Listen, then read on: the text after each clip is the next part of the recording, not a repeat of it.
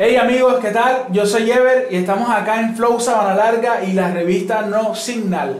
Y estamos con un invitado especial, Esteban Drums, mi hermano. ¿Qué más? ¿Cómo vamos? Todo bien. Bien, bien. Yo te veo así como chilling, yo no sé, relajado, ¿qué tiene? No, poquito de sueño. Sí.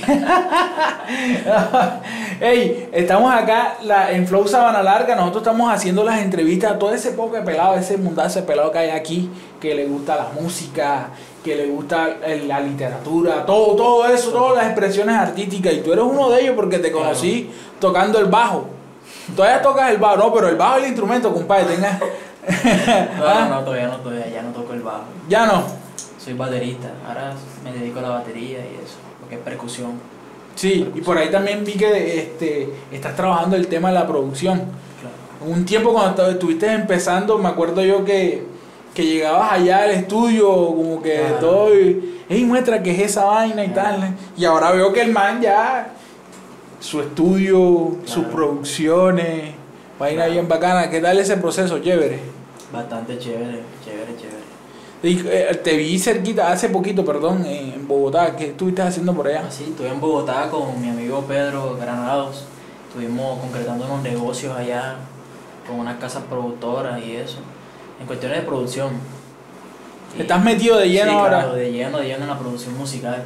Tanto que he dejado un poquitico la cuestión de la, de la música en cuestión de, de como baterista, ejecución de ejecución musical. Ok. He dejado un poquitico, pero estoy metiéndole bastante al- a la producción, lo que es la casa productora y todo eso. O sea, si ahora mismo te llaman, hey, ven acá una moña. o sea, ya. No, eso va. O sea, si me llaman, no va, eso va. El moñero aquel no se ha perdido. No, no, no, eso está ahí en la tentativa. Pero Ok. sí tengo mi tiempo. O sea, tengo mi tiempo para la música como, como baterista y eso. Pero no dejando la cuestión de la producción, que para mí ahora actualmente es la prioridad, que es lo que me está dando. O sea, y te sientes cómodo en, el- en la producción. Sí, me siento cómodo, me he enamorado de eso. Ya, de una gran manera.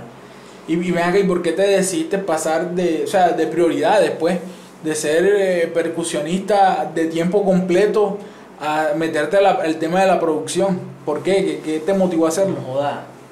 Primero que todo, siempre ha sido eh, un sueño mío desde pequeñito, de pequeñito, porque yo comencé en la cuestión de lo que es sonido eh, hace, hace como 10 años que mi papá, mi papá tiene una amplificación aquí en Sabana Larga. Una amplificación que a muchos músicos la, la- la conocieron y todo. Y desde pequeñito mi papá me enseñaba la cuestión de, de- de la- los equipos de, de sonido en vivo, que es la consola, que cómo ecualizaba una voz, que no sé qué, conectar todo ese poco aparato desde pequeñito yo lo hacía. Mi papá me llevaba a, los- a los conciertos y todo, y yo siempre me, me gustó siempre la cuestión del sonido, del sonido y de la música a la vez. Ya. Pero tuve más, más, más oportunidad de, primero en la música y ya después Como percusionista. como percusionista. Primero como percusionista, de la edad de los, de los 9 años, 9 años, 10 años comencé la percusión en una iglesia. Y ya después comencé a tocar en grupo y cosas así, aprendí a tocar batería. Y después me dediqué al bajo. Sí, que- claro, que ahí fue donde yo te conocí. Claro, com- comencé a meterme en la cuestión de la armonía, en el bajo. Después yo mismo con la teoría del bajo aprendí a tocar guitarra, yo mismo aprendí a tocar piano y así, y y en la hora hice tocar una cantidad de instrumentos. Y eso te ha abierto puertas en el tema de la Bastante, producción. de la producción, uff, eso, mejor dicho, eso me llega, me llega, en la parte creativa, eso me lleva a otro nivel musical, hacer canciones con más contenido musical, más armonía, arreglos musicales. He aprendido a hacer arreglos musicales gracias a la música, gracias a todo lo que estudié, la teoría y todo. Me, ah, me ha ayudado mucho la producción, ya, la producción, tanto a la, parte de ingeniería de sonido también me ha ayudado mucho. Ha sido- Desarrollar el oído y todo. Has sido inquieto en esa parte entonces. Sí, sí. He estudiado bastante yo mismo, leyendo libros, cosas así. Y Ay. viendo tutoriales y cuestiones así. ¿Y desde cuándo estás en el, este, con, con tu estudio propio? O sea, ¿cómo empezaste? ¿A quién le has trabajado? No, amigo. O sea, en la cuestión de la producción, yo comencé hace como seis años con Radi. Con Radi, yo fui allá y fui voy a grabar una canción. Y que, y que cantando ya. Grabé una canción eh, con, donde Radi, ya, y como también tenía ese, ese como es que, como que de ver cómo era el estudio, cómo era Ok. eso, ya. Una curiosidad. Una curiosidad, como a mí siempre me ha gustado la cuestión de sonido. Y Radi me abrió las puertas de su estudio, hace tiempo se llamaba Clan Company. Y, y comencé a grabar una canción, que por cierto yo ni la saqué porque me, de, y Radi comenzó fue a, a enseñarme, y yo, hey bro, pero explícame y tal. Comencé con la cuestión de FL Studio, no sé qué, y comencé a aprender, a aprender nada, hace seis años, hace seis años. Comencé a, tra- a trabajar con Radi, le ayudaba a hacer cosas, ayudaba con los arreglos musicales de las canciones y todo. Y después, eh, bueno, me dediqué de lleno a la música como, como, como músico, ejecutando tal, los instrumentos, no sé qué tal. Y después tuve la oportunidad de, me acuerdo que, que Alejandro, Alejandro Blanco, Ajá. él me comentó, y amigo, quiero armar un estudio, no sé qué, y, y yo como ya tenía nociones de todo eso y comencé a explicar, no sé qué, y yo también me, que- me quise meter también como, como experimentar eso de la producción.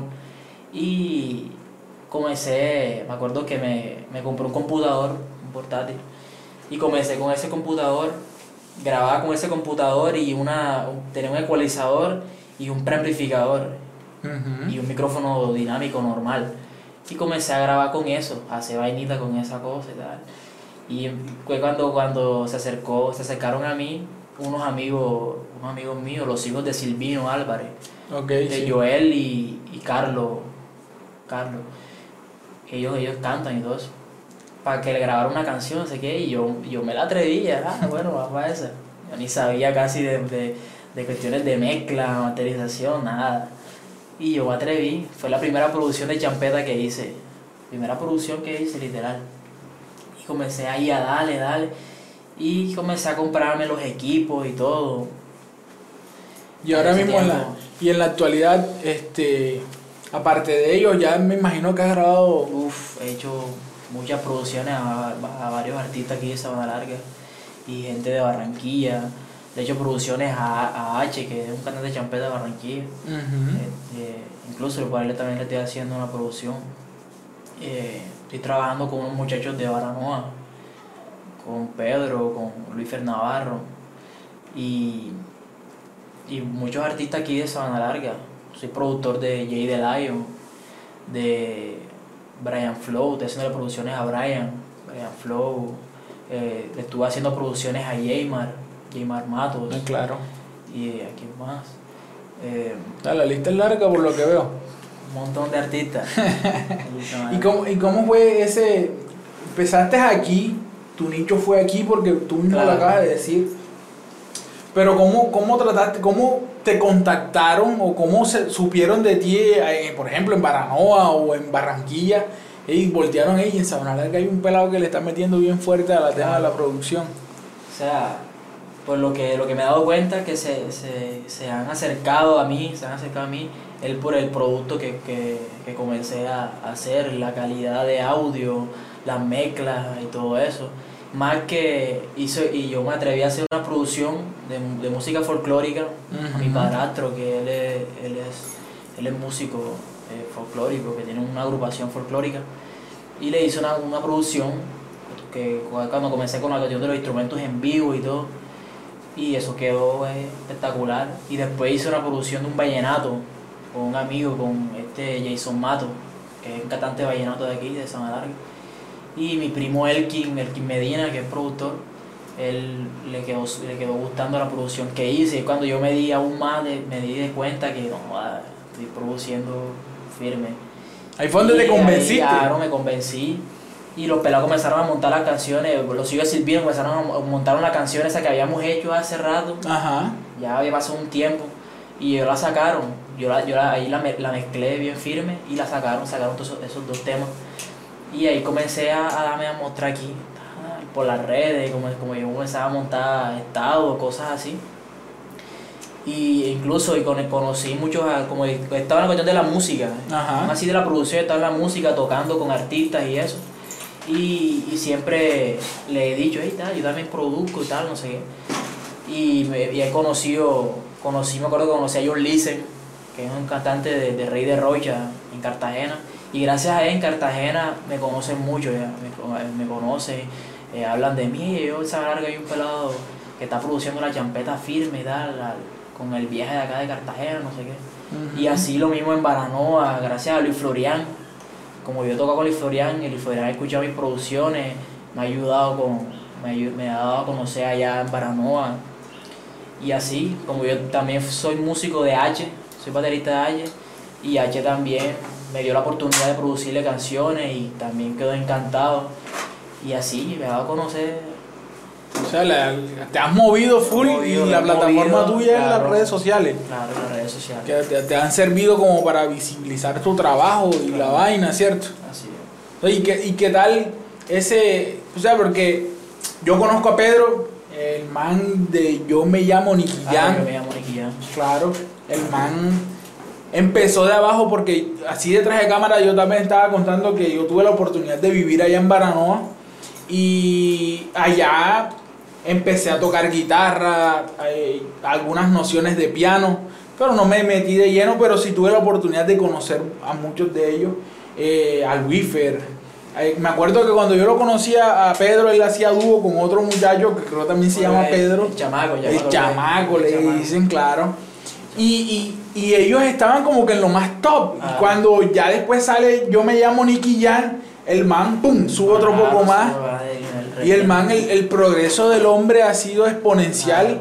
Y, y, él, yo le he dicho, hey, brother, una vaina bacana. Luisfer también. Ha empezó, empezó desde abajo. Yo, le, yo tuve la oportunidad de grabar su primera canción allá en Caribbean Music hace, hace más de 6, 7 años. Ahora me estuvo comentando. Y entonces, eh, a lo que voy es, brother, ¿qué tal es ese trabajo que tienen ahora, Pedro? Porque yo lo conocí cuando él estaba ya, no sé, no teníamos nada, andábamos parchando en la esquina, literal, tomándonos un tutti frutti y ya, más nada. Pero mira que ahorita hablaste de que estuviste en Bogotá, trabajando con él, y qué tal, cuéntanos, ¿cómo ha sido ese trabajo?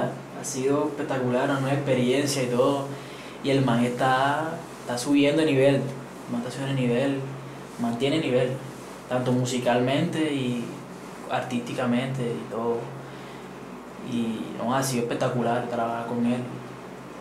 Eh, aunque apenas estamos empezando así, estoy como estoy haciéndole las producciones apenas, todavía no, he, sacado, producción así mía, como, nada, todavía no.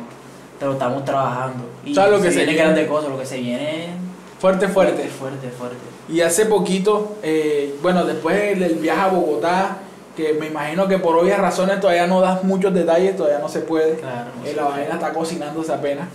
Pero hace, creo que dos o un día, no me acuerdo, vi también que colocaste en las redes sociales que estabas como dirigiendo un live, un en vivo, algo así. Ah, sí, sí, claro. ¿Y de quién era? Cuéntanos. Ese, en vivo era de, de Jay Delayo.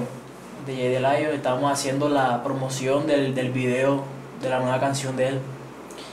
Y eso también es otra, otra faceta mía también, lo que es la cuestión de sonido en vivo, ingeniería de sonido, ya cuestiones de, de conciertos, cosas así, manejar lo que es el sonido y todo eso. ¿Y has, pensado, has pensado algún día estudiar eso? Sí, claro. Estando en Bogotá tenía ganas de quedarme como para hacer, para averiguar. O sea, quedamos unos días más de averiguar eso, pero no, no me dio tiempo. Pero con el favor de Dios vamos ahora en diciembre y voy, a, voy para esa. Voy a estudiar, quiero estudiar ingeniería de sonido. Y producción musical también, me imagino. o sea, en, el curso de ingeniería de sonido, en, la carrera, ahí va ah, producción, va producción. Porque, o sea, la ingeniería de sonido es la. Eh, un ingeniero de sonido en un estudio es el que hace la mezcla, master, hace el poncheo, lo que es edición, mezcla, masterización. es el ingeniero. Y tú sabes que el productor es el que dirige la producción, el arreglo musical, que consigue, que busca los. Eh, tal músico me sirve para esta producción. Eh, tal, eh, tal ingeniero me sirve para mezclar esta canción, no sé qué. Cosa que en mi caso yo hago, yo hago las dos. Hago, ah, ingeniero de sonido, beatmaker, tres, hago las tres, corrido. Eh, ingeniero de sonido, beatmaker y el y productor. O sea, dirijo la producción y todo. Hay veces que eh, la parte de beatmaker, de la pista y todo eso se, se dedica a veces, de, me busca Danilo cuando no me siento apto para hacer esa producción. Me busca Danilo, que es un muchacho de, de Santa Cruz, que es un buen cantante y, y es buen, buen productor haciendo pistas, buen beatmaker. o si no el hermano, que es Juan, FL Ray. Eh, y así, busco amigos así, o a Jaymar, a veces Jaymar Mato también. Ah, claro. Voy, Hay amigos para que me ayuden en esta pista eso cuando no me siento un poco muy alto. Pero cuando yo me dedico a hacer una pista también, a romperla también enseguida. Ah, bien, bien. ¿Y cómo es que, este, me imagino que todas tus producciones también ya las pueden conseguir en YouTube, Sí, de claro, estos claro. cantantes? Claro, en ¿Y YouTube. ¿Cómo te pueden conseguir en las redes sociales? Pues en Facebook me consiguen como Esteban Drums. Esteban Ujú. Drums. Eh, en Instagram también como Esteban Drums. Arroba Esteban Drums. Eh, y en YouTube como Esteban de Producer. Como Esteban de Producer me consiguen. Bueno, eh, en todas las entrevistas el mensaje siempre es el mismo. Hey, los que nos están escuchando, eh, pónganse las pilas. Brother, uno empieza con lo más pelle del mundo. Soy testigo de eso. eh, en carne propia. Lo más pelle del mundo, marica. Lo más pelle del mundo. Pero hey, hay que seguir, hay que seguir, hay que seguir, hay que seguir. Sí, hay que insistir. Hay que insistir y seguir dándole. Y un ejemplo que, que he vivido, que, que he sido en primera persona este, testigo, es este man que me está acompañando acá. El que él empezó como curioso a visitarnos, hey, ¿qué están haciendo? Y tuvo la oportunidad de grabar el bajo de una canción, eh, la batería. Por ahí ahorita de- detrás de cámara le estuve mostrando el producto final que no ha salido lastimosamente, pero De hace años. es un producto muy bueno y que de pronto si el cantante se digna a sacarlo, lo sacamos. Claro. Ya. Pero le- el punto es, hey brother, todos los que nos están escuchando, pa'lante, sigan insistiendo en lo que les gusta y vamos para adelante, mi hermano, ¿cierto? Claro. Y listo, las redes sociales, Esteban Drums. Claro. En Instagram, ¿cómo aparece? Esteban Drums. También, listo. Entonces, a todos los que están, nos están viendo, recuerden eh, suscribirse eh, al canal de Flow Sabana Larga, activen la campanita para que se enteren de todas las noticias, de todas las entrevistas que nosotros acá tenemos, de los artistas acá locales y esperen muchas sorpresas también en la parte de la revista No Signal y seguimos activos, ¿cierto? Va.